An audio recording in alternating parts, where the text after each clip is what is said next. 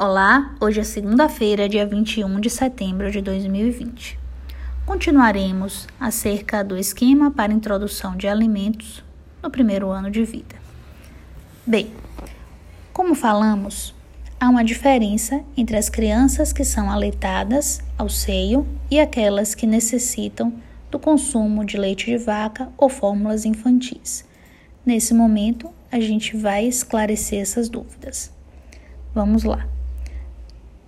Considerando as crianças que estão sendo aleitadas com leite materno, é importante ressaltar, pelos reflexos, que nos seis meses a gente já pode oferecer uma refeição à base de frutas.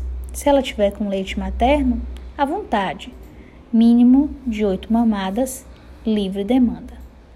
Começaremos com metade da fruta por dois dias dois terços por mais dois dias inteiro em seguimento a esses quatro dias.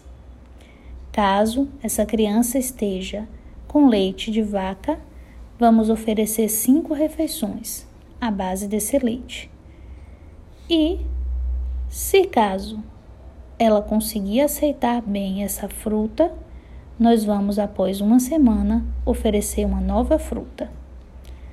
A partir daí, nós vamos oferecer duas refeições à base de fruta, se tiver com leite materno, à vontade, mínimo de sete mamadas, pelo menos. E, se tiver à base de um leite artificial, pelo menos oferecer quatro refeições. Aos seis meses e meio, nós podemos já oferecer uma refeição salgada. Vamos introduzir cereais, verduras, caldo de carne, o óleo, caldo de feijão algum folhoso. E 15 dias depois, a gente já pode incluir o fígado.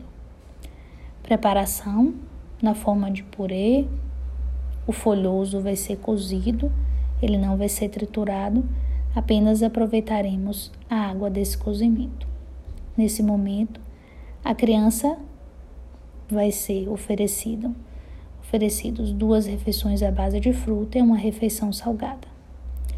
Caso esteja com leite artificial, mais três refeições. Caso esteja com leite materno, pelo menos seis mamadas.